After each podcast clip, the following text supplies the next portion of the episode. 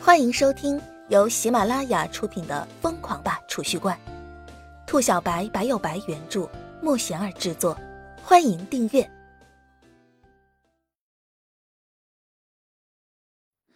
第四十三集。欠揍。晚上，叶晨放学后就开了店门，不过片刻功夫，姬秋芷就来到了店里。姬月就那么远远的跟着。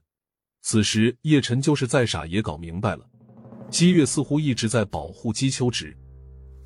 这一下，叶晨更加诧异了：姬秋芷到底是个什么身份？虽然看起来跟个普通人似的，但是能够有姬月这么个大高手保护，显然不会是什么普通人。姬秋芷来到店里，给叶晨打下手，主要任务就是端盘子上菜。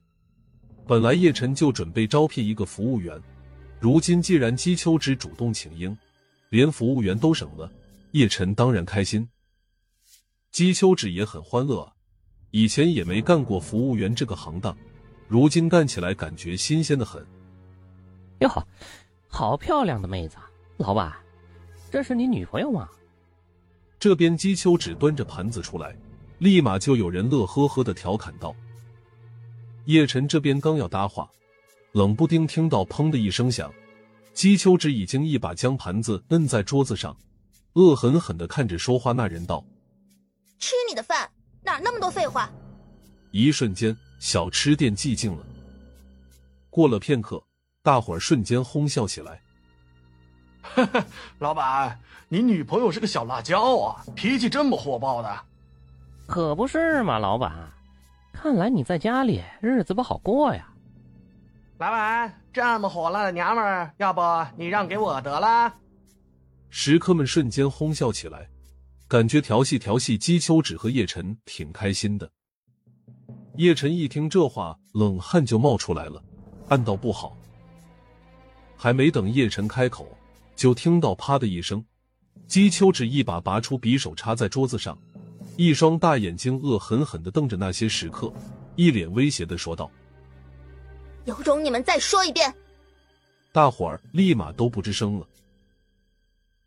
现在插播一条快讯：昨天晚上八点钟，城东十里铺子附近发生大型火灾，警方已经排除人为纵火可能，原因疑似沼气自燃。大伙这边正一片寂静，冷不丁的响起一则新闻播报。叶晨心中了然，昨天晚上的火灾，人为纵火的痕迹十分明显。毕竟你沼气自燃，也不可能在小树林里面烧出一个圆圈来啊！显然是北府动用自己的力量将这件事情给压了下来。修行者和异能者，哪怕已经渐渐在人们的视线中崭露头角，但是官府依旧在极力掩藏他们的存在。一栋略显陈旧的出租屋中，墙体已经微微发黑，显得有些年岁。十几人坐在一张会议桌旁。一个个眉头紧锁，面色凝重。我与他们几人的消息彻底断了，怕是已经凶多吉少了。一名三十出头的青年沉着脸说道，一滴晶莹的水珠在他的食指之上不断跳跃。这是一名水系异能者，是李浅那小子亲自出的手。三名丙级，一名乙级，哪怕是杭城北府想要一口吃下他们，也不可能不留一丝痕迹吧。首座之上，一名四十岁左右的汉子低沉着声音说道：“他的右臂极为怪异，闪烁着金属光泽，如同纯钢打造。”众人低头沉思，一个个都不吱声。现场的氛围显得有些凝重。一夜之间死了四名同伴，让他们的心情瞬间沉入谷底。最近这段时间都给我悠着点，我们汇聚到杭城是图谋大事。若非必要，不要轻易招惹北府。过了片刻，领头那人低沉着声音说道：“众人纷纷点头。”缓了一会儿，那名水系异能者方才开口道：“头儿，您要不要联系一下那位？毕竟咱们这次来到这里也是给那位办事。若是他能给李乾打个招呼，咱们的日子也好过许多。”水系异能者的话还没说完。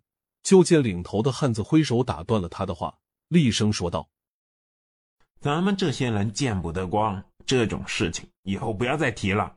若是真给那位惹了麻烦，怕是我们一个都别想活着离开杭城。众人听了这话，尽皆一凛，现场的氛围再次压抑起来。领头的汉子见众人心情沉重，方才哈哈一笑，道：“诸位也不用过于紧张，只要等那位的目的达成，这杭城甚至整个江浙一带，咱都可以横着走。到时候荣华富贵还不是触手可得？”众人听了这话，压抑的氛围方才一松。紧接着就是一阵大笑传出。叶晨刚刚兜完大勺出来，准备坐在椅子上看会儿电视，冷不丁的听到一声讥笑声从门外传来。叶晨顺着声音一看，整个人微微一愣，来人竟然是在医院住了几天的钱月和他的狗头军师王爱富。你的蛋好了。叶晨看着钱月，笑嘻嘻的说道。钱月本来还打算嘲讽一下叶晨的，被叶晨这么一怼，整张脸瞬间就黑了。上次被劫匪踩碎了一个蛋，这是他永远的痛。叶辰这是哪壶不开提哪壶，专门在伤口上撒盐啊！本集已播讲完毕，请订阅专辑，下集精彩继续。